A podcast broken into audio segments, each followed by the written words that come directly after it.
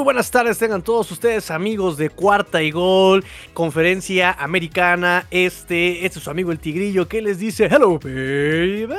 Y después aquí les damos la más cordial bienvenida a este su espacio. Hoy rápidamente eh, tengo unos invitados buenísimos porque es un round table, lo van a escuchar en todos estos programas.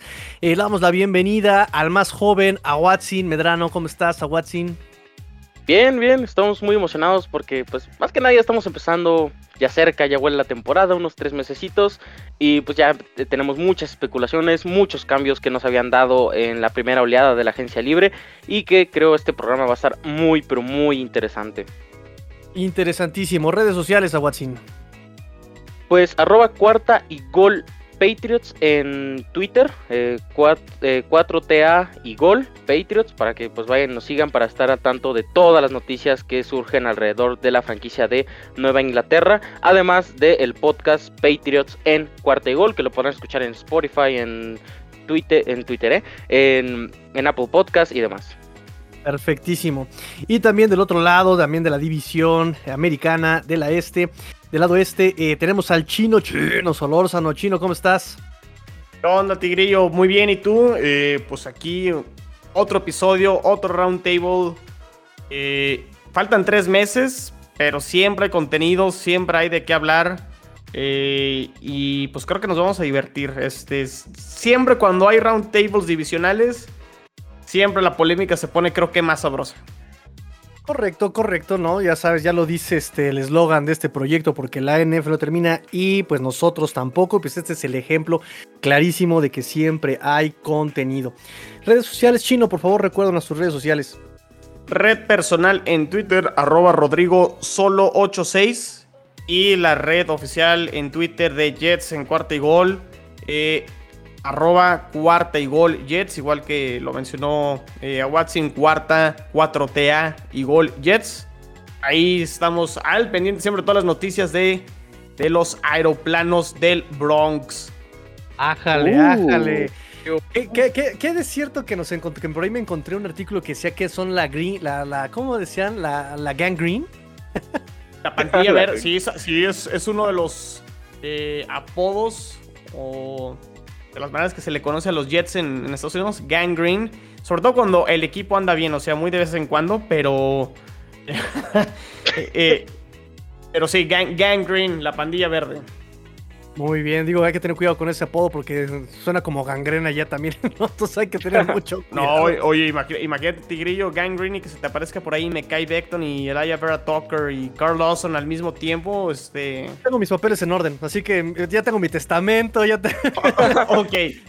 Intento darle mi cartera, ¿verdad? No me comas. Pero sí, tienes toda la razón. Pues vamos a empezar, este amigos, vamos a empezar, ¿qué les parece? Vamos a empezar este programa. Eh, número uno, hubo eh, una noticia, ¿no? Esta semana sobre el cambio de este Julio Jones de Atlanta a los Tennessee Titans. Entonces, la verdad es que desde mi perspectiva, no, este, para mí Atlanta, pues no es un peligro, está en reconstrucción. Hay una incertidumbre ahí con Matt Ryan, ahí este, no tienen corredor, digamos, tienen a Mike Davis apenas como agencia libre.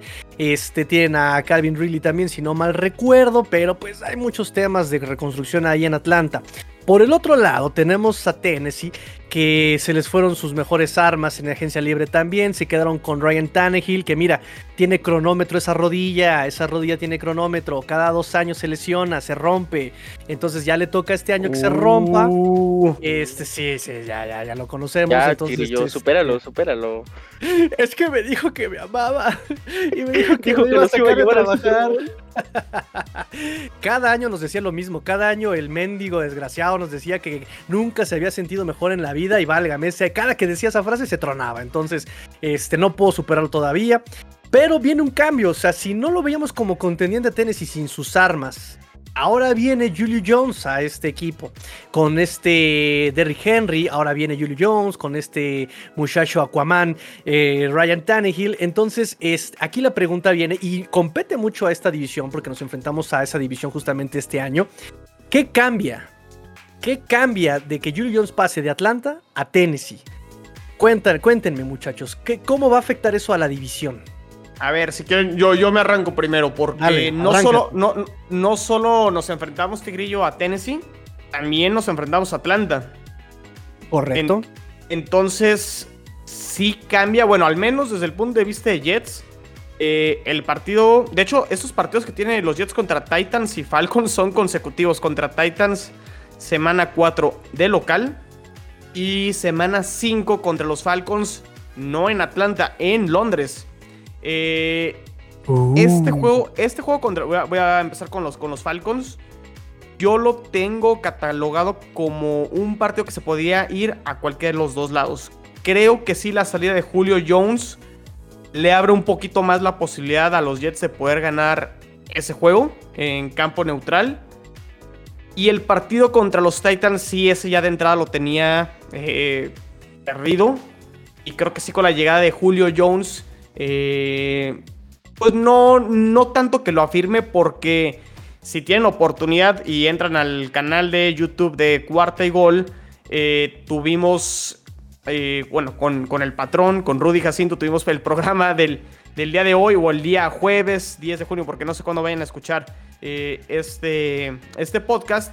Y hablamos y la pregunta, y la pregunta que hicimos, la llegada de Julio Jones a Titans hace esta ofensiva mejor a lo que era la ofensiva de Titans en el 2020 con la salida de Corey Davis y con la salida de John Smith, el, el tight end. Eh, a lo mejor sí como wide receiver 1 y 2, a lo mejor sí se ve un poco más eh, imponente eh, AJ Brown y, Julio Jones. Pero ¿qué Julio Jones vamos a ver? Porque la temporada pasada no la terminó, tuvo un tema de lesión.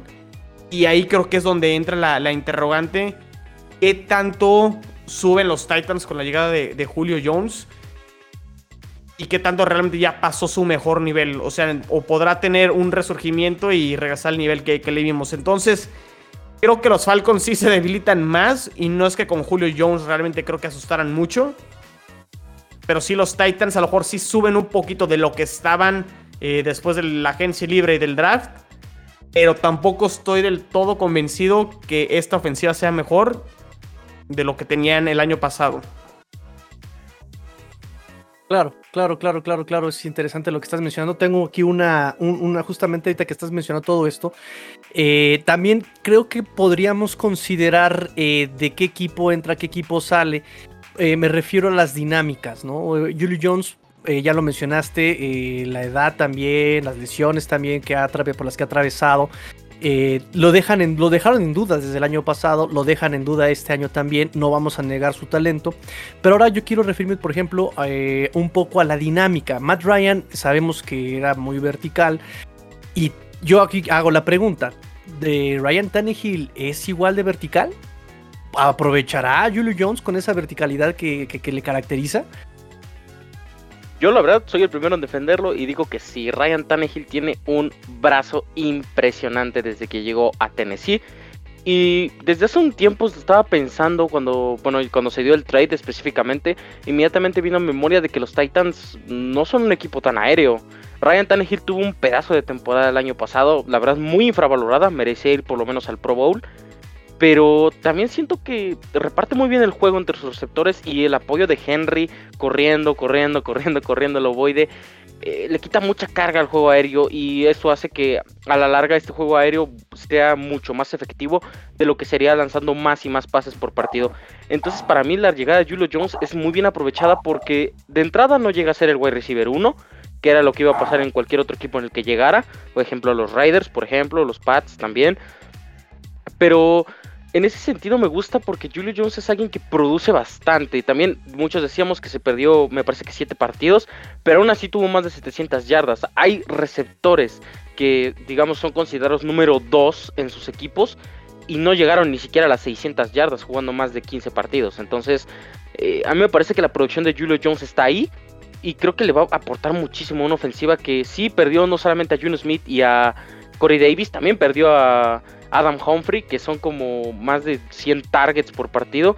Entonces creo yo que en ese sentido creo que Julio Jones aligera bastante la carga de trabajo. Incluso veo una ofensiva un poco más balanceada, ya que si bien es cierto Corey Davis, la producción y demás, no era una amenaza tan grande en general. O los pocos targets que tenía no era como que los fuera a convertir en más de 30 yardas o un touchdown largo creo yo que Julio Jones llega a la mejor situación que pudo haber llegado, eh, digamos, en todos los cambios que se barajearon. Aunque a mí, a mí, me hubiera gustado más que se hubiera ido al rival divisional, a los Indianapolis Colts, porque creo que con Carson Wentz, Michael Pittman hubieran tenido una de las mejores ofensivas de la NFL. Aún así, a mí me encantó de calle el trade y además el precio, al menos a mí, se me hizo bastante barato. Ok, eh, el talento lo tiene, la producción lo tiene. Pero sí me gustaría, por ejemplo, ahí tú que estás defendiendo a Watson de Cuarta y Gol Pats, a este Julio Jones, me gustaría que hablaras un poquito eh, en respuesta a lo que dijo el chino sobre pues la edad, eh, las lesiones, eh, no sé, ahí qué, qué argumento tienes para defender a este Julio Jones, cuéntame pues ya lo había dicho anteriormente, pero sí, creo que es el juego terrestre, porque en general, eh, mm, digamos que los Titans no lanzan tanto lo void, y creo que Julio Jones llega a una situación en la que él no es el principal, por tanto no va a, no va a estar tanto en exposición. Y pues digamos que puede pasar un rol tipo Larry Fitzgerald, no tanto de golpe al slot, pero sí creo que puede ir bajando un poquito más, eh, digamos, sus prestaciones para ir vertical, para ir más largo, para hacer rutas, pues digamos, el poste y demás creo yo que en ese sentido la carga de trabajo se aligera tanto que la edad de Julio Jones y lo que te puede aportar a la ofensiva puede ser, puede ser digamos, más visto en zona roja, por ejemplo, ¿no? Y en ese sentido creo que el desgaste de Julio Jones no es tanto porque, digamos, sí se perdió varios partidos por lesión, pero tampoco es como que Julio Jones recaiga tanto en ella. Hasta incluso hemos visto que ha jugado a pesar de ellas, a veces como señuelo, tristemente, pero eh, creo yo que en ese sentido, estar al lado de Jay Brown te facilita mucho, porque a él le van a mandar las dobles coberturas, a él va a ser el que más atención le van a estar prestando. Por lo menos en ese sentido, creo que Julio Jones no es, no digamos, no llega a una carga de trabajo tan grande como la que sí tenía en Atlanta. O bueno, lo que tenía en Atlanta anteriormente, porque Calvin Redley, eh, evidentemente, ya es el receptor número uno mucho antes de que Julio Jones saliera de Atlanta. Entonces, por lo menos para mí, creo que la, manera en la que la van a aligerar la carga de trabajo va a ayudarle bastante tanto a su edad como para sus lesiones. Y claro, evidentemente la producción de Julio Jones no creo que entre mucho en discusión porque aún estando lesionado ha producido bastante bien y yo me quedo bastante con eso. ¿Y no algo que comentar?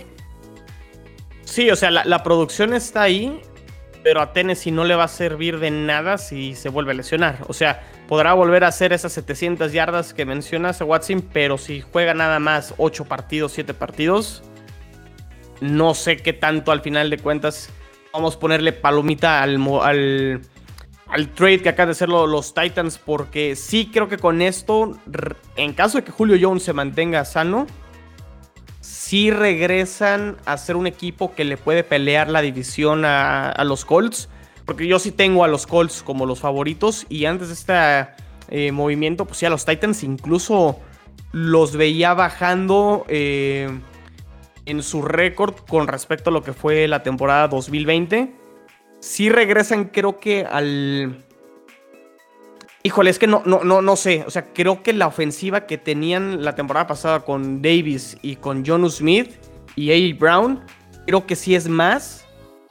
Eh, AJ, bueno, y, Derrick Henry, obviamente, pues ahí sigue, ¿no? Esa, parte no, ha cambiado. Que ahora A.J. Brown, eh, Julio Jones, se me olvida quién va a ser ahora el, tight end. Derrick Henry sigue y Ryan Tannehill ahí sigue. Entonces ahí es donde no, no sé realmente si subieron los Titans con respecto a lo que era el año pasado.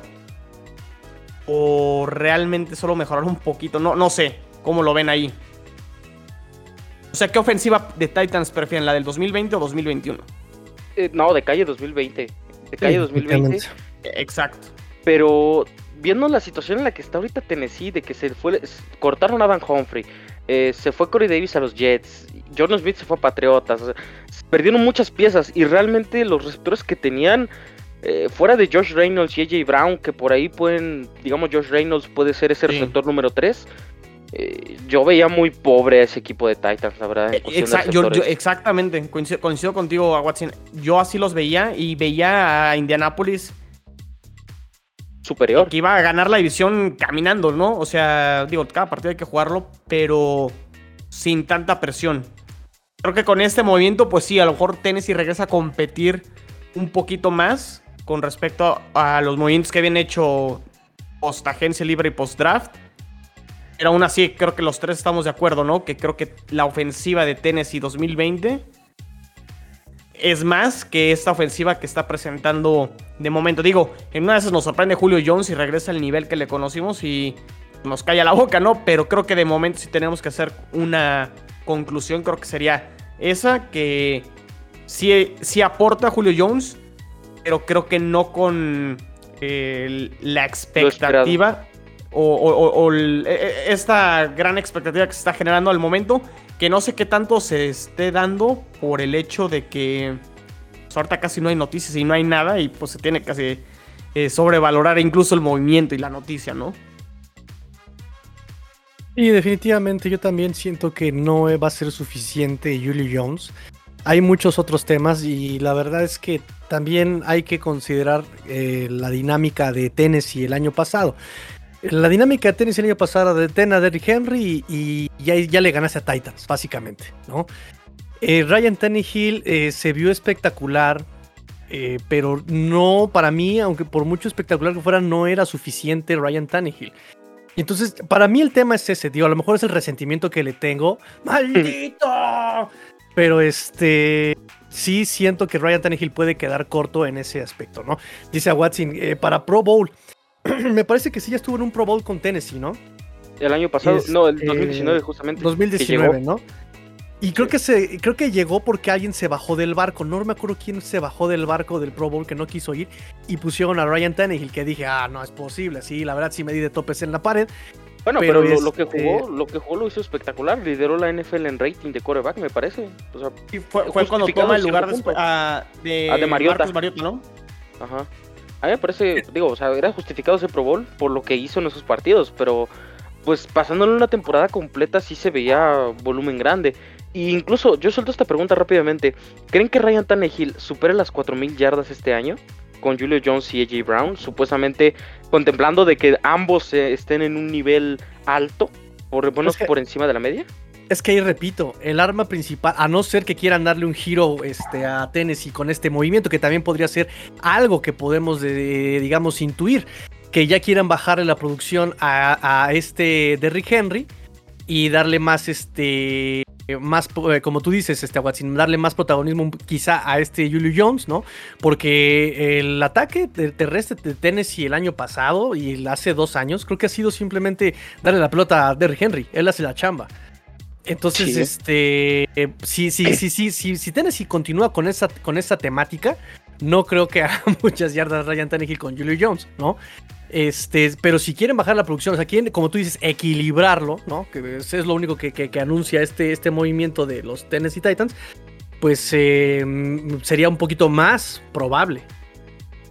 Yo, yo me voy con un no y simplemente si acabamos de decir que la ofensiva del año pasado es mejor Además, de lo que está presentando ahorita y Tannehill lanzó para 3.819 yardas, ahora estoy viendo eh, sus estadísticas del 2020 pues yo creo que no. O sea, va, a andar más o menos por, por, por, ese número de nuevo, pero no creo que pase las 4.000 yardas. Correcto. Entonces ahora vamos a verlo un poco desde, desde la división. A Watson, ¿qué tanto afecta a Patriotas? Si antes eh, podía, tenías uno ganado, uno perdido, ahora ¿cómo te cambia la perspectiva o queda igual para Patriotas con, tus, eh, este, con tu calendario? Yo diría que queda igual es que, es que Atlanta me gusta mucho Arthur Smith, creo que es uno de los coordinadores ofensivos más prolíferos que hemos visto en los últimos años.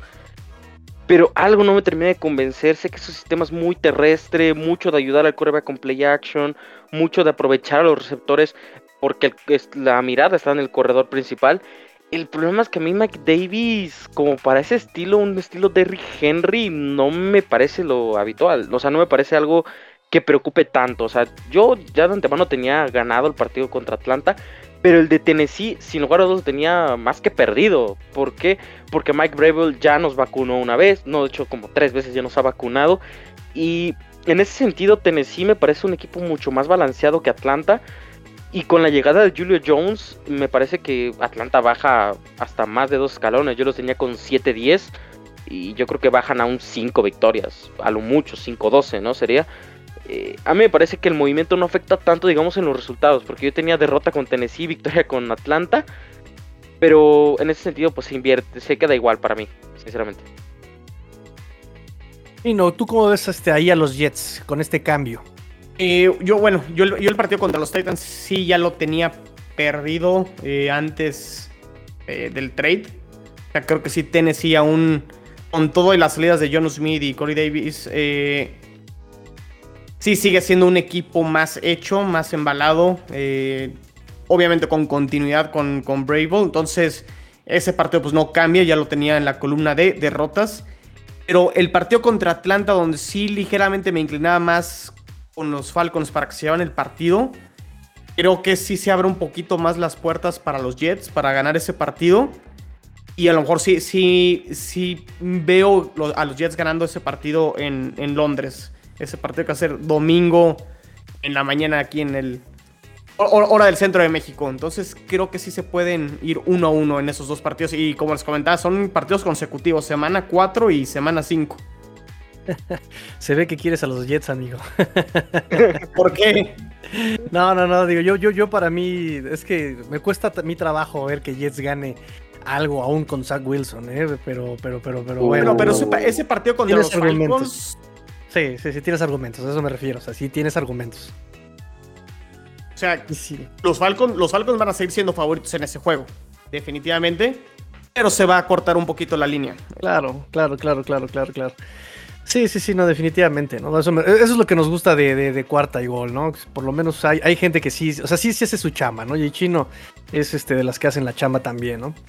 Entonces, este, pues sí, algo más, comentarios que, que tengan que hacer. Pues creo que le podemos dar al siguiente tema, Tigre, que creo que va a estar bastante bueno también. Ah, espérame, que falto yo como los Dolphins. ah, a ver. ya decía yo algo me está haciendo falta, sí, siendo Dolphins. El primer sembrado de la americana, ¿cómo puede ser posible? ah, qué. Ay, ay, eh, pero, pero, en el pero en el draft del 2020. ah, no, ¿verdad? en 2026 seleccionando a Arch Manning. Claro que por supuesto. Dale, sí, ya, ya están sus chispazos, ese sobrino, ¿eh? Ese sobrino incómodo. Este, pues yo Atlanta lo tengo para eh, la semana 7, octubre, locales. Realmente, este, ahí en Florida nos sentimos cómodos. Eh, contra Atlanta, no, este, en, reconstrucción, ¿no? También, este, hay que hacerle presión a este Matt Ryan con la línea defensiva que está haciendo los Delfines que promete bastante. Entonces, este, ese lo dábamos como ganado, ¿no? Créeme que con el perímetro que Miami se carga, eh, estando en Atlanta, Julie Jones y con ese coreback que es Matt Ryan, que es, talentoso, pero con la presión que le podía generar, mm, desde el año pasado no, no, no me espantan los ataques este, aéreos, ¿no? De hecho, cuando jugamos contra Kansas y con Patrick Mahomes, no me asustó tanto y de hecho ahí se le jugó al tú por tú en algunos este, cuartos. Me, me, gustó muchísimo ese partido de Miami contra Kansas. De hecho, fue uno de los que mejor jugó Tua. Cuando más le soltaron la correa a Tua. Y entonces, sí, sí, estuvo interesante, ¿no? Eh, la defensa también le hizo ver su suerte también a Mahomes. Entonces, eh, Atlanta en este, aunque hubiera tenido a Julio Jones, para mí es un, es un partido ganado. Y Tennessee es lo, enfrentamos en la semana ya 17, enero 2, y, los, vamos a visitarlos. Entonces, este pues lo mismo, ¿no? Aquí vendrá una suerte de lesiones. Para este tiempo, supongo que también este Ryan Tannehill ya no estará jugando por lesión. Qué maldito soy. Este, entonces, eh, ahí yo creo que sí podría también ganar este, los delfines, ¿no? Repito, por el perímetro que también se está armando delfines, ¿no? Jason McCarthy, tú lo conoces bien a Watson. Este. te diré. ¿no? Y ahora lo van a poner como free safety, ¿no? Se, presume que lo ah. van a poner como free safety. Este, ya sabes, Byron Jones de un lado, Xavier Howard del otro. Este, en el corner de slot tenemos ahí a Justin Coleman, tenemos a Nick Needham, tenemos ahí a Jevon Holland. Entonces, este, pues sí, también supongo que tienen lo suficiente los, los, este, los delfines para contrarrestar al quien sea de Tennessee, ¿no? Con el coreback que sea. Ahí el peligro más bien sería con Derrick Henry. Entonces, este. Ahí podría venir el problema con, con, con Miami Tennessee, pero no cambia nada el hecho de que Julio Jones esté ahí en, Tennessee para, para, los delfines, ¿no? Lo peligroso es el juego de carrera. Entonces, bueno. Eh, dicho esto, ahora sí, vámonos al siguiente tema. Chino, por favor, preséntanos el siguiente tema. Bueno, pues vamos a hacer nuestro. Es que no, no, no lo quiero decir como, como soccer o como fútbol, pero sí prácticamente es el, el once ideal ofensivo este, de, nuestros equipos, ¿no? Eh, ¿Quiénes creemos del roster actual de, de nuestros equipos? ¿Quiénes arrancarían de titular en la semana 1? Así es como vamos a hacer el ejercicio, ¿no? Exactamente. Correcto. Entonces, bueno, ¿cómo, quién, quién quiere empezar a dar su, roster ideal? Yo quiero empezar con el Dream Team de los New England Patriots. venga, venga, Guatín, venga. Hay, mucho drink, drink, drink, Team. no, es Nightmare Team, ¿no? El equipo pesadilla. bueno, eh, vamos a empezar. Primero les voy a leer la, lista de corrido. Ya después ya me linchan un rato. Pero bueno, eh, el coreback Cam Newton. El running back Demian Harris. Fullback Jacob Johnson, wide receiver Nelson Agalor, wide receiver 2 Jacoby Meyers, wide receiver 3 Kendrick Bourne, el Tyrant principal va a ser John Smith, el eh, tackle derecho, no, el tackle izquierdo va a ser Isaiah Wynn, el guard izquierdo va a ser Michael Onwenu, el centro va a ser David Andrews y pues tanto tackle como guardia eh, eh, derechos van a ser Trent Brown y Shaq Manson respectivamente. Eh, pues impresiones generales, eh, primero que nada la polémica, ¿por qué Cam Newton es el titular si se acaba de lesionar la mano? Cálmense, va a regresar la siguiente semana, nadie se espante. Y lo pongo porque Bill Belichick no parece que quiera, digamos, acelerar las cosas. Porque Mac Jones yo lo tengo como el coreback 2 indiscutible, ascendiendo al coreback 1. Y por más buenas actuaciones que tenga en Training Camp, creo que, eh, digamos, Belichick no va a lanzar al fuego al novato en este momento. Creo que va a mejor esperar a ver cómo le va con Newton las primeras semanas. Y dependiendo de más o menos cómo le vaya Cam, eh, yo creo que de calle va a entrar eh, Mac Jones a ver si se puede solucionar algo, si se puede salvar la temporada que aunque yo creo que con este roster sí se pelea un poquito más que el año pasado. Running back Demian Harris eh, el año pasado fue muy pero muy productivo, más de 600 yardas. y por lo menos en los pocos partidos que jugó, incluso eh, demolió por completo a la defensiva de los Baltimore Ravens en un Monday Night Football que disfruté muchísimo viendo a Demian Harris correr. Creo yo que es un corredor muy explosivo, muy completo y que eh, a riesgo de que algunos de ustedes se enojen, yo creo que es el mejor corredor de esta división. Y el fullback, Jacob Johnson, eh, bueno, van de la mano. Demian Harris tuvo muchísimo éxito eh, gracias a Jacob Johnson y a la línea ofensiva, que en general Jacob es uno de los mejores fullbacks, por lo menos yo lo tengo top 15. Y la verdad es que lo veo muy infravalorado. Es un jugador que llegó de este programa por ahí de extranjeros, es alemán y a mí me, ha encantado, me ha fascinado. Eh, ya saben que Chase Devlin se retiró en 2019 y pues la verdad se extrañó muchísimo, eh, digamos en digamos en el periodo de temporada baja, aunque Jacob la verdad no decepcionó para nada. Eh, pues ya sabemos las dos contrataciones bomba que tuvieron los Pats, Nelson Agalor como receptor número uno. a final de cuentas es el receptor más completo que tiene este equipo, lamentablemente creo yo que es muy, pero muy inseguro con las manos. Por ahí tuvo creo un 53% de pases atrapados eh, durante, con su temporada en Las Vegas Raiders y fue precisamente su mejor año en cuestión desde que llegó a la NFL con más de 800 yardas. No me agrada tanto, pero confío mucho en su velocidad y por ahí hay varios jugadores que pueden ayudarlo a complementar, aunque siento que no es un titular o digamos no es un número uno sólido. Eh, Kendrick Bourne en el mismo caso, la verdad, un receptor que a mí lo personal no me gusta para nada, pero que tuvo momentos, tuvo destellos como receptor número 3 ahí en los San Francisco 49ers. Eh, me gusta mucho la actitud con la que ha arrancado, o sea, creo que eso es lo más destacable que tengo de Kendrick Bourne, que es un jugador que desde el minuto uno se ve que eh, ha hecho la diferencia en el roster de manera, digamos, más emocional pero en el campo la verdad no sé si aporta lo suficiente y no sé si se acuerden que Jerry Rice criticó hace unos, eh, creo que en la semana 2, no, la semana 1, que Kendrick Bourne estaba bailando en medio tiempo ahí porque eh, le iban ganando creo que por 3 puntos a los Arizona Cardinals, terminaron perdiendo ese partido. Eh, aún así creo que Kendrick Bourne podría ser mejor opción que Damier Bayer, que el año pasado fue el receptor número 2. Y Jacoby Meyers, Jacobito ha tenido un training camp de locura.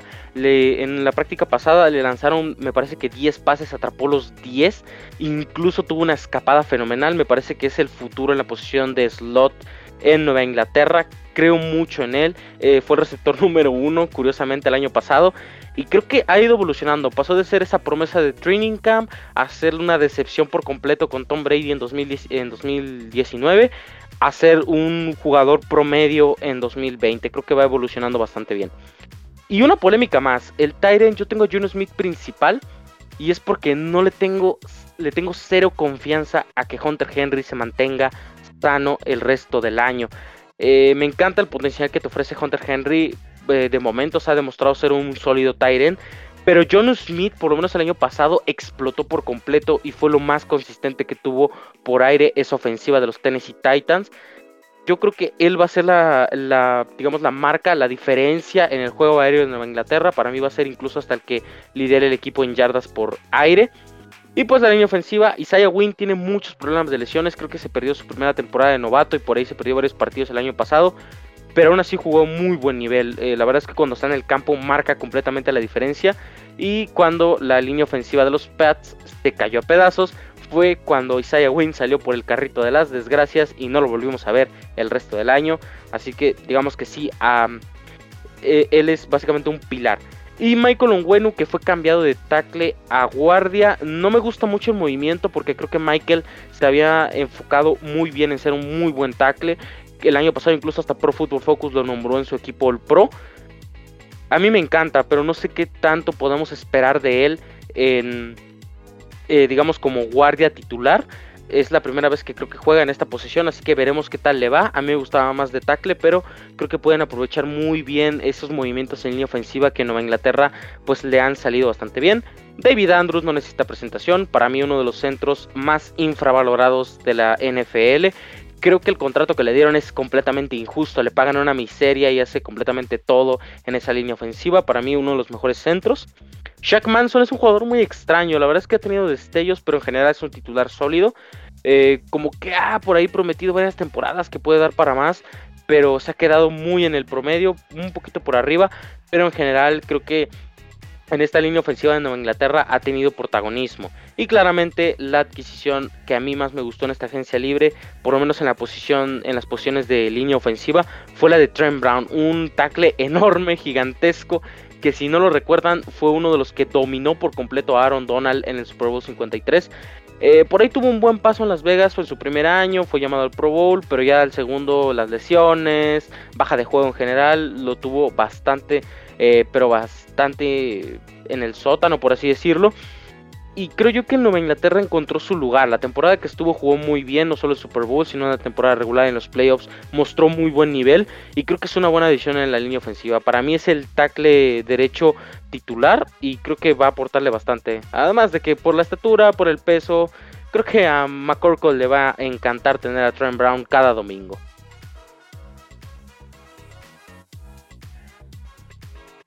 Pino, comentarios del, roster ideal de Awatsin.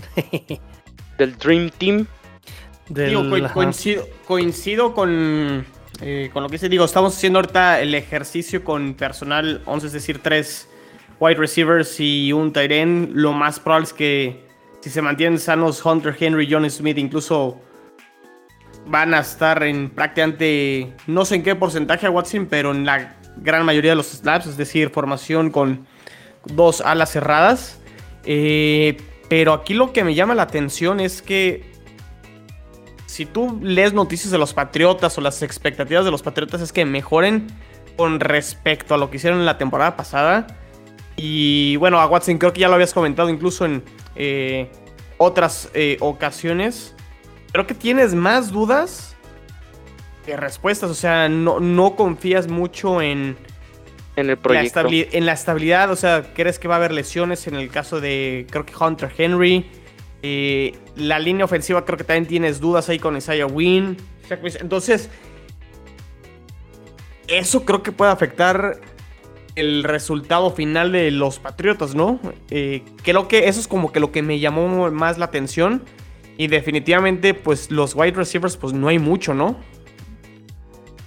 Sí, están, están digamos, un escalón arriba del año pasado, pero pues siguen en el promedio. Yo diría que pasaron de ser malos a ser promedios y la verdad no creo que a un coreback novato o a Cam Newton que viene de estar bajando, bajando constantemente el nivel, no creo que le beneficie tanto tener a estos wide receivers, que incluso hasta el cuarto wide receiver es sin Kill Harry y muy probablemente se ha cambiado, así que eh, yo no le tengo mucha expectativa a la ofensiva en general este año, salvo la línea ofensiva y Damian Harris, que me parece que van a dar un salto de calidad importante.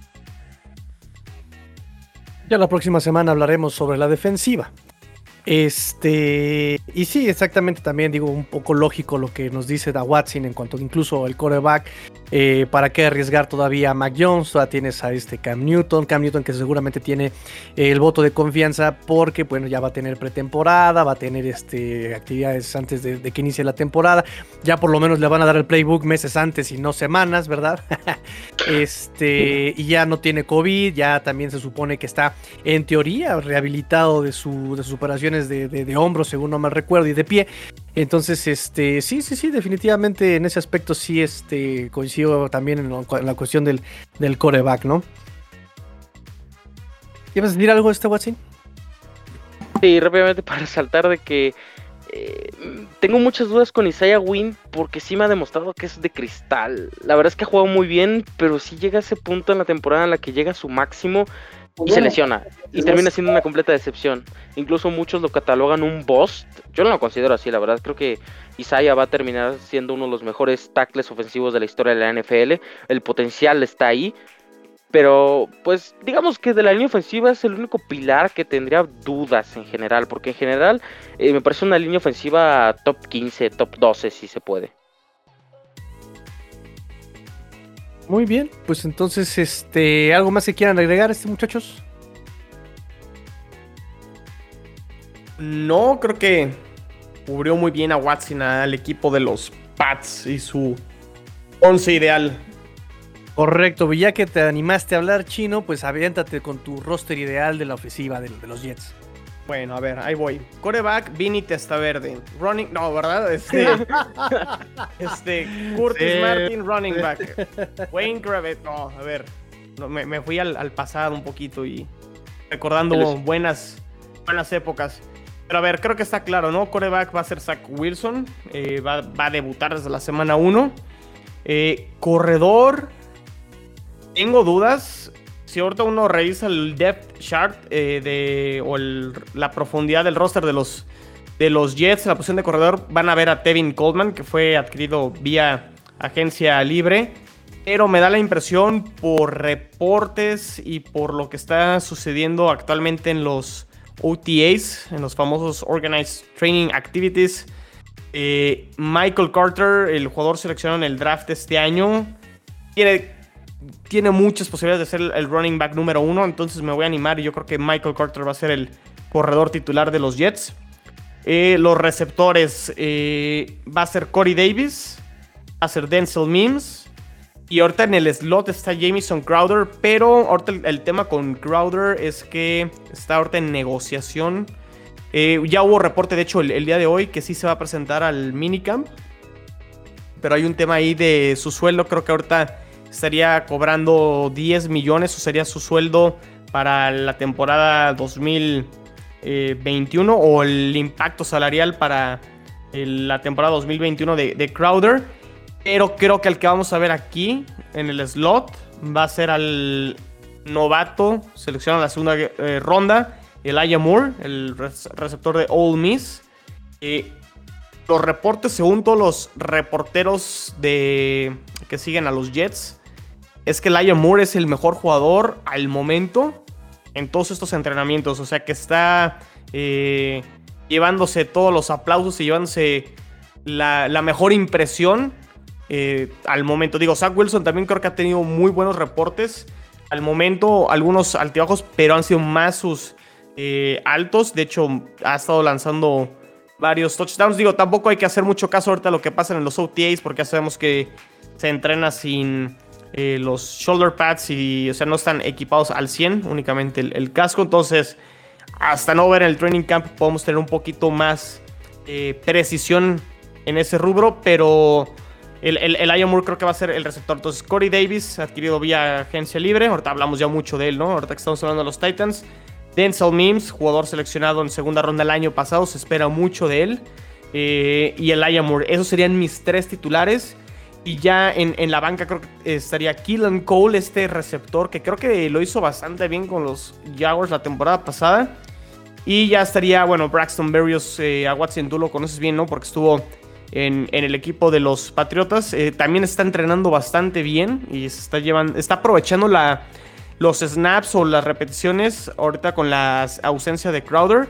Berrios ha estado eh, viendo bastante bien. Pero bueno, Davis, Mims y Crowder serían mis eh, receptores eh, titulares. A la cerrada sería Chris Herndon, un Chris Herndon que 2018 lo hizo bastante bien como novato, un 2019 que se la pasó suspendido y lesionado, creo que jugó un partido nada más, un 2020 muy decepcionante, no sé qué tanto afectado por el tema de Adam Gaze, pero entra un cuarto año crucial para él si es que quiere demostrar que es un ala cerrada que puede ser, que merece ser titular dentro de la NFL. Entonces Chris Herndon se está jugando la chamba. Pero atención, de hecho, si ustedes revisan en el roster, en cualquier página ahorita de, los Jets, no van a encontrar a Kenny Yeboah. Este jugador de Ole Miss eh, no fue seleccionado en el draft, fue undrafted eh, free, free agent. Tiene muchas posibilidades de quedarse en el roster. E incluso me atrevo que puede competir por la titularidad. Entonces apréndanse ese nombre, Kenny Yeboah. Eh, no sé si Ryan Griffin o Tyler Croft, que viene de los Bills, puedan empujar ahí para hacer el, el, número uno. Por lo pronto se lo voy a dejar a Chris Herndon todavía, pero atención con ese nombre que acabo de dar, Kenny Yeboah, para que se lo vayan aprendiendo. Y la línea ofensiva, eh, pues creo que está claro, ¿no? Tackle izquierdo Mekai Beckton, aunque ahorita trae un tema ahí con, su pie, eh, facitis plantar. Nada más que lo están llevando con cuidado. Eh, no lo quieren eh, poner los entrenamientos ahorita porque el, tema con Beckton es que es demasiado alto y demasiado corpulento. Y le cuesta mucho trabajo mantener su peso ideal. Entonces, ahorita están trabajando en eso y no quieren que se lesione más. Pero debe estar listo para el training camp. Beckton. El guardia izquierdo va a ser Alaya Brad Tucker, seleccionado en el draft de este año, pick número 14. Centro Conor McGovern, que llegó el año pasado los Broncos. La temporada pasada le costó trabajo al principio, cerró bien. En Broncos jugó mucho mejor, creo que llegó a ser el centro número 10 ese año, en el 2019. Esperamos que pueda regresar a ese nivel.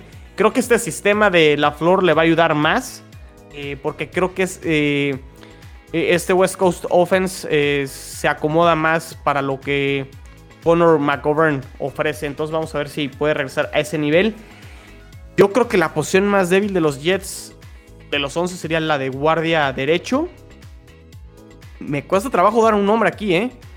Ese, ese, se lo van a pelear entre varios, o sea, entre Greg Van Rotten, entre Alex Lewis, Dan Finney, oigan, por cierto, voy a hacer un paréntesis con Dan Finney. Si por ahí lo buscan en, Twitter o en redes sociales, véanlo todo lo que está haciendo ahorita en el hockey, en los partidos de los Islanders. El equipo de Nueva York está ahorita en los playoffs de la NHL. De hecho, varios jugadores de los Jets han estado viendo los partidos, pero Dan Finney se ha llevado los reflectores ahí eh, pegándose la cerveza en la cabeza y tomándose la cerveza de fondo. Ahí, ahí se los dejo de tarea. Pero eh, creo que también va a estar peleando ese puesto de guardia derecho pues se lo voy a dejar ahorita a quien es el titular o fue el titular el año pasado, sería Van Rotten. Pero puede haber muchos cambios y movimientos ahí. Y el tackle derecho creo que ahorita lo tiene asegurado George Fant. Aunque, ojo, eh, esta semana, y bueno, ya de semanas atrás, los Jets tuvieron entrevista o entrevistaron o recibieron, como lo quieran ver, a Morgan Moses, este tackle derecho de Washington uh. Football Team. Y tiene posibilidades. Yo creo que sí hay posibilidades. Eh, los últimos reportes eh, indican que sí hay posibilidades de que los Jets lo puedan hacer de sus servicios. Y sería un gran movimiento, ¿eh? Porque ya tendrías a Beckton del lado izquierdo y a Moses del lado derecho. No sé qué harían con Fant si lo pudieran mover de guardia a derecho. Eh, pero atención a eso que se puede dar a la llegada de Moses al equipo de los Jets. También puede que llegue a Chicago. Pero ahí está la, posibilidad. Entonces ahí, ahí les dejo mi 11 de los Jets. Y bueno, aquí la cuestión, eh, la, mayor duda que podría haber, sí y no, es también este un poquito el, el, coreback, ¿no? Sabemos que va a ser el número uno Zach Wilson sí o sí, pero aún creo que presenta ciertas, ciertas dudas en su, en su, desempeño, ¿no? Es muy interesante lo que nos planteas sobre Jamison Crowder, porque yo también pensaría que sería él, ¿no? Pero ya lo que, lo que nos comentas cambia completamente la, perspectiva. En cuanto a Tyren, efectivamente no hay nombres, ¿no? Y si tú me ves el titular, te diría, bueno, ¿y quién tienes de, suplente? No, o sea, no hay como una competencia real ahí, no hay ni a quién irle en cuanto a Tyren. Y la línea ofensiva es este también apenas está viendo reconstruida, ¿no? Lo único, creo que el único elemento que tenías como constante era Mikael Beckton el, el año pasado. Entonces, Sí, creo que el roster de, Jets aún, en general, el roster de Jets aún es, eh, está eh, muy, muy verde, ¿no? Le falta como madurar todavía mucho a ese roster. Aún no, siento yo, me da la perspectiva de que aún no tienes ese, ese roster núcleo, ¿no? Ese roster en el que, que tú puedas poner como como central y ahí empezar a modificar si tienes algún cambio. No siento que aún está un poco inmaduro el, el, roster de, los Jets. Digo, es comprensible, empiezan apenas su reconstrucción con este Robert Sala, ¿no? A diferencia de Patriotas, como decía Watson, que ya existe cierto núcleo, ¿no? Sabes que es Cam, sabes que es eh, Harris, sabes que este, es la línea, sabes. tienes un cierto núcleo eh, que, por cierto, la, la Patriotas está bastante abollado pero, pero, pero aún existe cierto núcleo, ¿no? Este, entonces, no sé, yo, yo, yo tengo la impresión de que aún le falta mucho por madurar a este, a, este roster de, de, Jets, que como tú mencionas una frase muy, muy, muy, muy acertada con, con la Watson, hay también generan mucho más dudas que, que, certezas, ¿no? Sí, son dudas porque es un equipo nuevo, ¿no? O sea, eh, realmente creo que son los movimientos correctos. Es decir, Zach Wilson, pues vamos a ver, ¿no? Luego el tema con los corebacks novatos no se sabe. Eso lo aprendí muy bien del draft del 2018. Yo creí que Josh Allen no iba a ser nadie en esta liga y terminó siendo uno de los mejores de esa clase del draft. Yo creí que Darnold iba a ser la respuesta para Jets, no lo fue. Eh, Josh oh. Rosen, pues ya sabemos qué pasó ahí con, con ese muchacho y e, es, complicado, ¿no? Entonces los, los corebacks novatos, juzgarlos en el año 1, pues a lo mejor es muy prematuro. Tú lo viviste, Tigrillo, ahora con, con Tua. Claro. Pues, Zach Wilson, pues hay que esperar, ¿no? Eh, creo que lo que mejor hicieron los Jets este año, para reforzar, creo que es la, los wide receivers. Creo que sí se ve mejor y más sólido eh, la posición de receptor. Y sí, definitivamente las incógnitas creo que más importante es la de Tyrend. Coincido totalmente contigo. Y la línea ofensiva creo que podemos decir que tienen un muy buen lado izquierdo, pero un lado derecho con, dudas.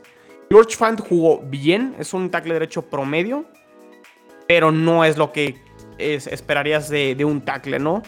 Entonces, si se llega a dar este movimiento de Morgan Moses, la línea ofensiva creo que sí daría un salto importante. Y si esa línea puede pasar de ser una de las peores a ser una línea ofensiva promedio, creo que eso le va a ayudar mucho a Zach Wilson. E incluso también a un Michael Carter que creo que se va a llevar eh, la posición de running back número uno. Y pues ya, ya veremos. O sea, realmente muy aventurado saber exactamente qué va a pasar con este equipo, los Jets, y poner como números o expectativas o producción. Muy complicado, creo. Eh, algo que mencionar? Ajá. Eh, pues rápidamente que la línea ofensiva de Jets me parece de chile, mole y dulce. hay de todo, hay veteranos, eh, proyectos fallidos de otros equipos, hay novatos que tienen potencial pero están lesionados. Saludos a Mekai Beckton. Recupérate, bro. Eh, hay muchas dudas en general. La línea ofensiva creo que de Jets creo que es la peor de la división. O no digamos la peor. No, yo creo que ahí difiero, ¿eh? Ah, ¿cuál es la peor para ti? la de Dolphins. Ah, ¿Qué pasó, amigo? No, Bueno, pero es que todavía no llega Morgan Moses para que sean élite. La verdad me no, a ver, ¿eh? pero, a ver, a, ver, pero estamos de acuerdo que el lado izquierdo, o sea, el lado izquierdo es potente. Exacto, entonces es fue, fue lo que dije. O sea, no, no dije que sea una super línea ofensiva. Pues una, un, buena, un buen lado izquierdo, un centro creo que competente y un lado derecho sí con interrogantes. Creo que ahí estamos de acuerdo. Me gusta del centro para el tackle izquierdo, pero Exacto. del otro lado no me digas nada. Em, me gustaría que llegara Morgan Moses. Creo que ahí liberarían de manera bestial el nivel. Aunque en, ese sentido tampoco me preocupa tanto la línea ofensiva. Porque están el lado ciego está mejor protegido que el lado en el que ve mejor Zach Wilson. Entonces, por ese compacta un poquito. Zach Wilson por ahí va a tener un poquito más de movilidad. Pero sí le va a costar. Porque en BYU el uniforme blanco salía impecable. Y pues con los Jets veremos. Va a salir más verde de, de lo que se esperaría. Eh, lo que Ya me gusta está mucho verde. de- Ah, No, pero el, blanco, el jersey blanco va a terminar horrible. eso sí. Eh, A ver, permítame, voy a poner aquí el, el- el efecto de sonido. Continúe, por favor. Eh, bueno, y también lo de Michael Carter me parece que sí. O sea, parece el inicio de un mal chiste. Tevin Coleman, rec- eh, running back número uno. Es un completo, es una completa burla. En San Francisco no lo fue, en Atlanta no lo fue. Mucho menos lo, lo va a hacer en los New York Jets. Y algo que destaco bastante de los Jets es que tienen uno de los grupos de wide receivers más infravalorados desde el draft. Me parece que han hecho un muy buen trabajo. Por ahí Corey Davis no me convence como receptor número uno para mí. Incluso veo que a muchos lo tienen como un potencial boss desde agencia libre. Pero Denzel Mims y Elijah, eh, Elijah Moore me encantan. Creo que son dos, dos receptores que me fascinaban. Incluso Denzel Mims lo comparaban con Calvin Johnson. Ahí difiero, la verdad, completamente ahí difiero.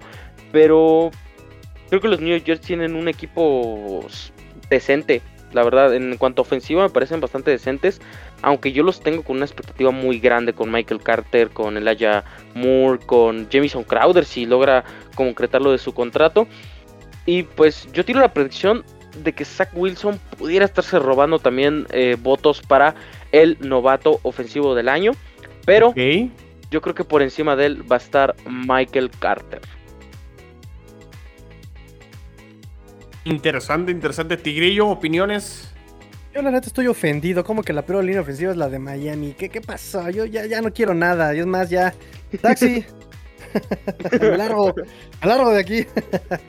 no, no, no. Pero sí, sí difiero ahí. O sea, se me hace a mí muy interesante. Por ejemplo, digo, en mi defensa de la línea ofensiva.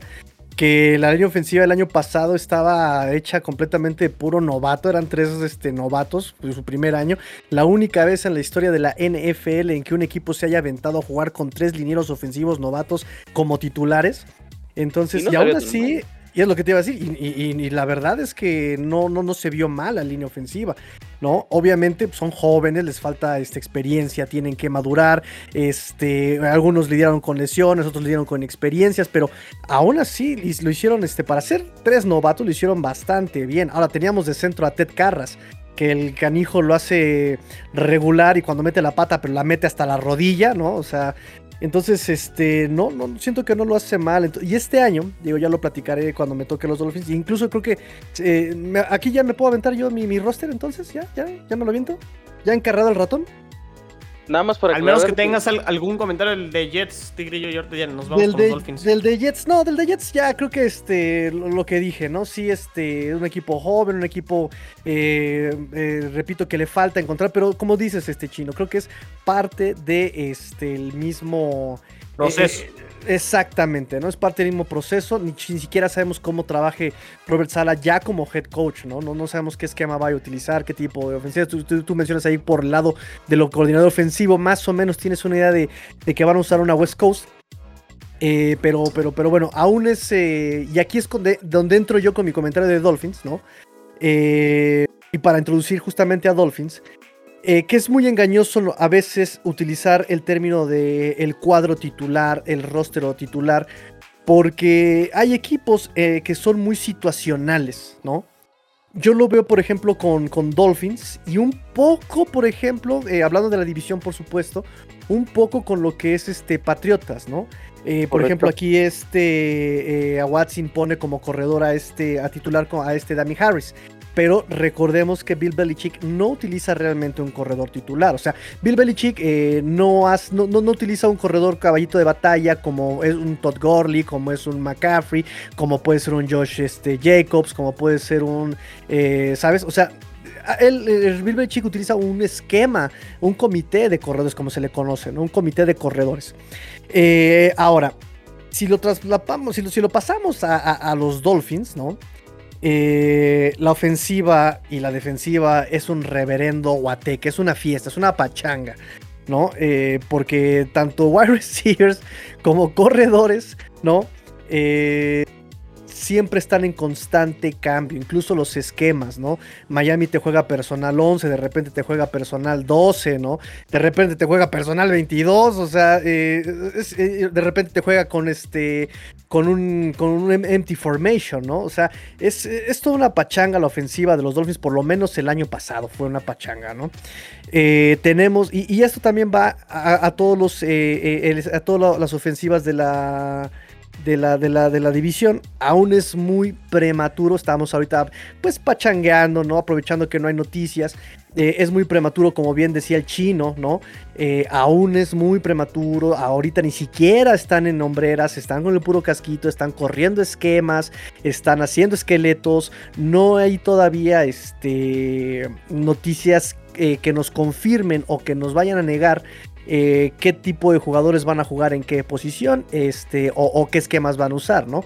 En el caso de Miami, por ejemplo, eh, mismo Robert, eh, Robert Hunt en una entrevista nos dice, nos están haciendo pasar de todas las posiciones. Yo soy guardia, yo soy tackle y ya pasé de centro, ya pasé de receptor, ya pasé de regresador de despeje, ya, estamos pasando de todas las posiciones, ¿no? Entonces hay realmente ahorita es muy prematuro, ¿no?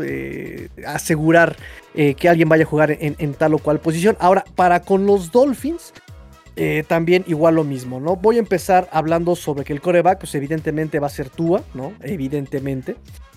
De running backs, igual running backs es su escuela Bill Belichick y Brian Flores, hace un comité, lo ha hecho desde el 2019. Eh, en el 2019 falló miserablemente porque Ryan Fitzpatrick fue el que hizo todas las yardas terrestres, ¿verdad? Este, y a 94 años. Ah, exactamente, ¿no? E, exactamente. Ídolo la, verdad, sí, háganle su estatua a este hombre porque lo que hizo en el 2019 con Miami fue maravilloso, ¿eh? maravilloso lo que hace Fitzpatrick. A mí me cerró la boca, ¿verdad? El hocico de Tigrillo me dijo, coyotito calladito, coyotito calladito, ¿verdad? Este, no, impresionante lo que hizo Fitzpatrick en 2019. De wide receivers, yo te puedo decir ahorita que en el papel Divante Parker va a ser el wide receiver 1, va a estar Will Fuller como titular y va a estar el novato Jalen Waddle como titular, ¿no?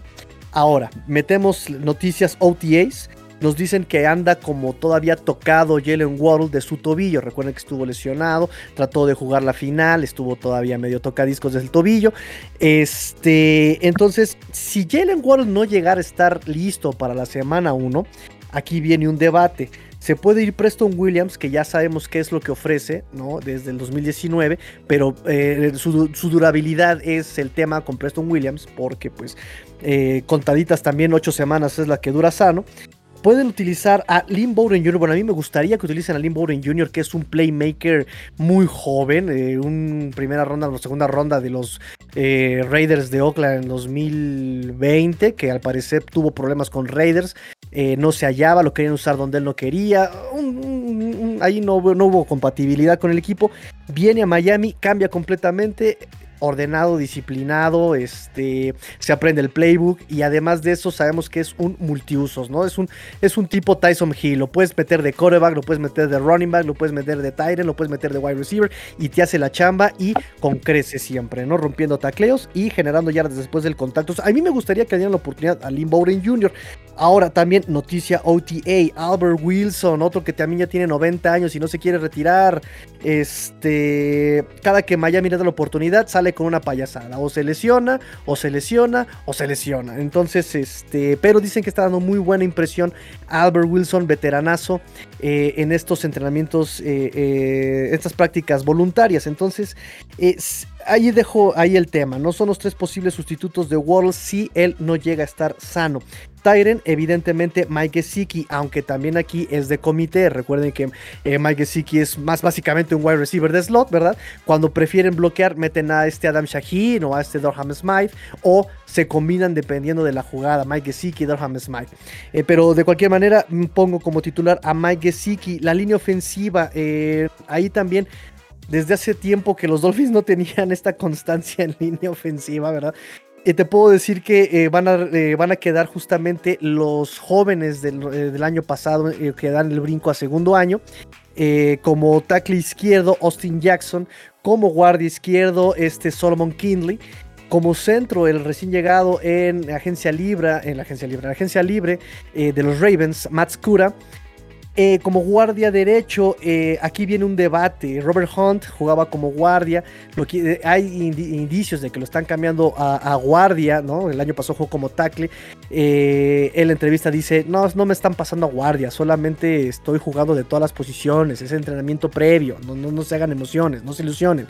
Entonces, bueno, yo dejaría a Robert Hunt como tackle derecho, que ya conoce el trabajo desde el año pasado y dejaba a Liam Eichenberg, el novato, recién drafteado este año en, tercera ronda, me parece.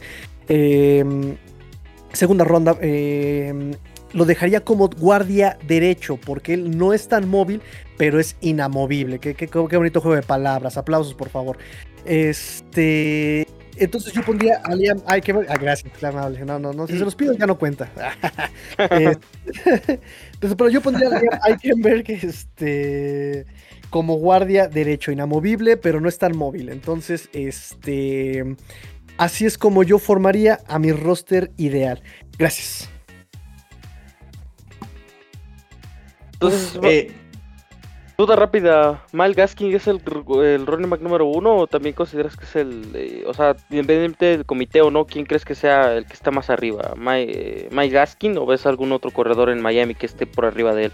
Pues es que mira, todos tienen su, su rol, ¿no? eso es lo interesante. Eh, cuando me preguntaban, por ejemplo, como por wide receivers en el draft, me decían, es que Jamar Chase es el número uno. ¿El número en qué? Jamar Chase es el número uno en, ganar las pelotas, en pelearlas, en sí, claro, pero no es el número uno en, en un wide receiver de, velocidad, ¿no? Ahí sí Jalen Waddle es el número uno. Aquí pasa más o menos lo mismo. Más Gaskin es el número uno corriendo por fuera de los tackles, ¿sí? Ahora, buscas explosión, eh, está Sobon Buscas verticalidad, que sea frontal, que sea un carnerito que baje los cuernos y pase por entre el guardia y el centro, Malcolm Brown. Entonces, eh, por constancia, ya entra su cuarto año, tercer año, no, su tercer año. Ya entra su tercer año este Miles Gaskin, eh, fue titular el año pasado. Por, por esa constancia, eh, obviamente también por este, el mayor número de snaps y producción el año pasado, es por eso que yo pongo a Miles Gaskin. Pero estoy, me, corto una mano, si no, va a ser también un esquema por comité de running backs. Correcto, correcto. rápidamente, porque espero mucho de Tua. Espero mucho de Tua. Todos esperamos mucho de Tua. es que este, este roster, la verdad, me gusta muchísimo. La línea ofensiva me gusta que sea tan joven. Sí, van a tener muchos errores, pero la verdad me encanta la manera en la que la organizaron. Básicamente todos de draft. Y por lo menos en la cuestión de corredores me gusta mucho que hagan esto del comité, porque depender de un corredor es una completa pesadilla. Pregúntenle a Sonny Michel cómo le fue después de eh, cuatro semanas. Eh, me parece que Miami tiene un proyecto ya consolidado, por lo menos a la ofensiva. Por ahí mencionabas de la rotación en los eh, wide receivers. Pero creo que también hasta eso hay constancia. Ya sabemos que Devante Parker es el uno indiscutible en Miami. Y me, intriga muchísimo Jalen Waddle. Creo que va a tener un temporadón en Miami por la química que tuvo con Tua en Alabama.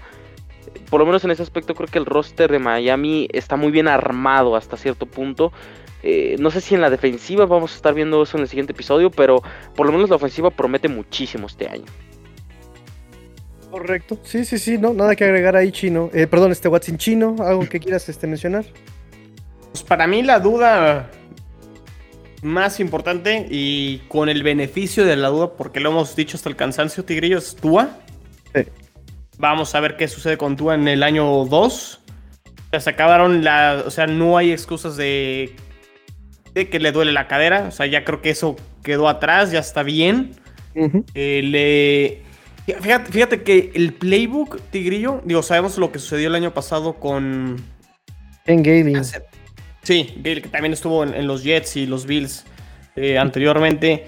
Eh, en la era Brian Flores no ha habido consistencia en, el. O sea, ¿cuál es la identidad ofensiva? Correcto. Más allá de los jugadores. O sea, ¿qué ofensiva van a mostrar los, los Dolphins? Eso también creo que es una incógnita. Y la línea ofensiva sí es joven, pero no, no vi a ninguno de estos jóvenes decir, ah, este tiene potencial para ser un Pro Bowler, ah, este tiene potencial para ser un All Pro. Veremos si en el segundo año pueden mejorar. Una de las cosas que sí se necesita en una línea ofensiva es continuidad, es decir, que los cinco jueguen. Eso puede ayudar, pero individualmente no, no veo uno que diga, este es un, excelente guardia o este es un excelente tackle. Por ahí es la, duda que yo tengo con, con la línea ofensiva. O sea, caso contrario que decía con los Jets, sí podemos decir que la línea, el lado izquierdo es muy fuerte, un lado derecho muy débil. Y a lo mejor ahí sí la ventaja la tendrían los Dolphins por el tema de, de ser este una línea que va a tener continuidad pero a lo mejor no con mucho talento, así lo veo, eh, desde mi punto de vista. A lo mejor me equivoco y este segundo año uno de estos jugadores o dos terminan dando ese salto de calidad, pero así yo veo la línea ofensiva de los Dolphins. Es interesante, amigo chino, porque recuerdo incluso que desde el draft del 2019 si no mal recuerdo, ¿no? ¿Cuándo fue que draftearon a Tua? En el. Sí, 2019, ¿no? no, 2020. 2020, el año pasado. Exactamente. desde el draft de 2020, amigo, eh, hay, una tema, hay un tema con, la línea ofensiva. De hecho, la línea ofensiva eh, que tiene, como bien dice a Watson, eh, casi todas, ahorita ya todas de draft, menos este, el centro. Y todas son de, han sido de primera y segunda ronda. Austin Jackson, primera ronda. Solomon Kinley, segunda ronda. Este, Robert Hunt, segunda ronda. Eichenberg, también de segunda ronda. O sea, son linieros. Ahora, viene el tema. Aunque son escogidos en segunda ronda, en rondas altas, eh, no son, digamos, el top 1 en la posición, sino se fueron por el top 5, el top, ¿sabes? Que eso generó mucho coraje en, los fanáticos porque decían, ah, pudiste haber escogido, mm, eh, por ejemplo, por poner un, ejemplo reciente, pudiste haber escogido a Penny Sewell y escogiste a Liam Eichenberg, ¿no?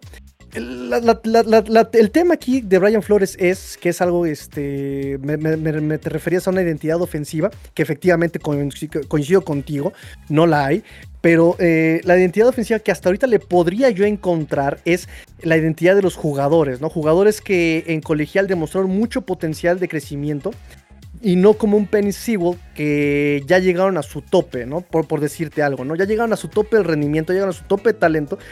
Brian Flores y Chris Berry escogían a, gente que todavía podían llegar más alto de ese, de ese tope. Entonces, eh, se espera que este, que es justamente eh, normalmente un, jugador de NFL da un salto importante de, su primer a su segundo año, da un salto importante en su desarrollo, entonces se espera que dé ese salto la línea ofensiva, como bien dices. En cuanto a eh, material importante, fíjate que a Robert Hunt varios analistas lo ponen como un guardia Pro Bowl, ¿no? Lo están diciendo, este chavo puede llegar a Pro Bowl, eh, este Robert Hunt. sin embargo, y te digo, ya por eso le están preguntando que por qué anda pasando de guardia, si lo van a meter de, guardia. Eh, es interesante porque mm, el lado, él, jugó eh, tackle derecho el año pasado. Y yo por eso pienso que lo van a dejar ahí. Tienes potencial para ser un Pro Bowl. Y estabas jugando de tackle derecho, que justamente es el lado ciego de Tua, no es el izquierdo, es el derecho. Seguramente lo van a dejar ahí, ¿no? Entonces, eh, eh, ese es el tema ahorita con la línea ofensiva de, de, Miami. Y correcto, me preguntaban hoy por la mañana, hoy 10 de junio, me preguntaban por la mañana por Twitter, eh, ¿qué es lo que le falta a este equipo de los Dolphins? Y yo les respondí, constancia, es lo que les falta. Ya tienen roster, ya tienen coreback, ya tienen, o sea, ya no hay dudas, ni defensiva ni ofensivamente. Ya lo único que les falta es justamente tener constancia, porque como bien dices, primer este año era... Josh, eh, perdón, era. Mm, eh, ay, se me fue olvidó el nombre del, coordinador defensivo de, Miami el año pasado. Y era este. Ay, maldita sea, se me olvidó. Tenía la punta de lengua y por quererme acordar del defensivo se me olvidó. Oshea, Chad, eh, Chad era el coordinador de este ofensivo de Miami. Al segundo año es, es este Chen Gailey y cambia a Josh Boyer. Este tercer año es el primer año que va a tener el mismo coordinador defensivo y ahora no solamente tenemos un nuevo coordinador ofensivo, tenemos dos coordinadores ofensivos, ¿no? Que según en teoría apuntan por la constancia al ser miembros del staff del año pasado. Es el coach de running backs y el coach de tight ends los que pasan a, desempeñar ahora el papel de coordinadores ofensivos. Entonces trajeron a un coach para corebacks, que es este Josh Fryer, eh, que va a ser el, como el tipo tercer coordinador ofensivo, el que va ahí, a, a, meter la injerencia por Tua, ¿no? Entonces, eh, sí, lo que les falta es esa identidad ofensiva. Eh, sabemos que la identidad del equipo en general es la versatilidad, ¿no? Lo dijo incluso este receptor de los Rams, ¿cómo se llama? Este, el otro que no es Robert Woods, ¿cómo se llama? Este. Mm, ay, ¿cómo se llama este otro wide receiver de, Rams? bueno, él, dijo. Cooper Cup. Cooper Cup, no, todos los estoy confundiendo. The Chargers, ¿cómo se llama The Chargers? Siempre confundo los dos Los Ángeles. ¿Keenan Allen? Keenan Allen, correcto, Keenan Allen. Él dijo, ¿no? Eh, cuando jugamos contra Miami estábamos súper confundidos, ¿no? Estábamos súper confundidos. No sabíamos qué hacer, no sabíamos qué estaba pasando al otro lado, ¿no? Porque sabemos que la defensiva de Miami es súper versátil y meten a todos a hacer de todos el frente a Meva. Eh, y a la ofensiva es igual, ¿no? O sea, manejaron muchos esquemas. Personal 11, personal 12, personal 22, empty formation, pistol, shotgun, este, de, entrega de manos. Eh, estuvieron manejando muchas cosas. No hay una identidad todavía ofensiva. La única identidad que tiene Miami es la versatilidad. Es todo lo que te puedo decir ahorita. Entonces, este, ¿qué le falta a Miami? Para dar ese salto, como dice a Watson, de, de, autoridad, emociona el roster. Pero ¿qué le falta? Constancia. La temporada de Miami se define mucho por esta ofensiva. Sí. Y si no dan paso hacia adelante, lo he dicho, se encienden las alarmas en Miami. Y cuidado con el proyecto de Brian Flores. Eh, por eso también insisto que creo que es el equipo más presionado este año dentro de la división. Sí, definitivamente. O sea, Jets sabemos que entra en reconstrucción, Patriotas sabemos por las que están pasando, Bills no hay ninguna polémica con Bills. Exactamente, el equipo que más presión tiene de la división en dar un paso adelante es Miami.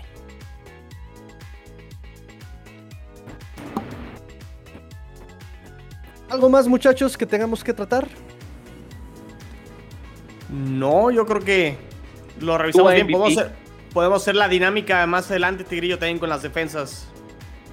Sí, definitivamente la próxima semana prometemos vamos a hacer este hablar sobre las defensas y pues, alguna que otra noticia que, que se nos pegue conforme a la que, que, afecte a la división directamente. Y pues venimos otra vez a platicar. Espero que les haya gustado. A Watson, este, despídete, redes sociales, este, ya enfríate que ya nos vamos. ya se acabó la fiesta. Desgraciadamente, ojalá durara mil horas esto, pero bueno, eh, ya saben, nos encuentran en Twitter como cuarta y gol Patriots, eh, arroba 4TA y gol Patriots para que vayan y sigan esta hermosa página que de seguro les va a encantar porque es del mejor equipo de esta hermosa división. Y también bueno, este chino, este. Ah, ¿verdad? Ah, termina, termina, termina, perdóname, ah, amigo. Y bueno, pues también. y bueno, también el podcast de Patriots en Cuarta y Gol, que seguramente están escuchando el podcast ahí también.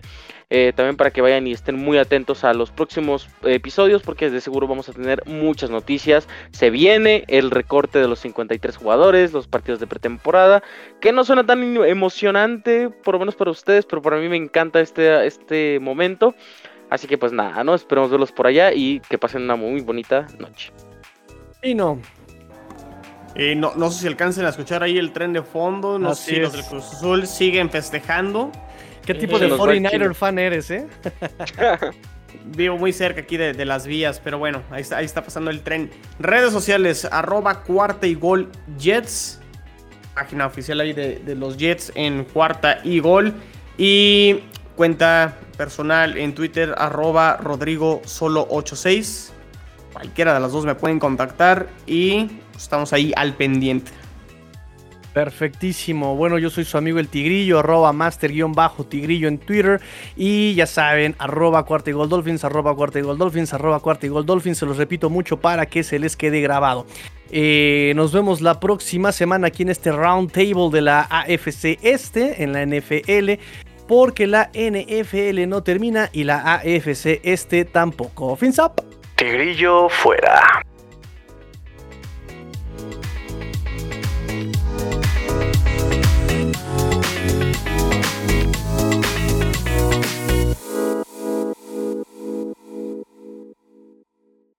Chulada, compañeros, chulada. Nos la aventamos larguita, ¿eh? Sí, sí, sí. No manches, ya son las once y media. Sí, carnal, ya.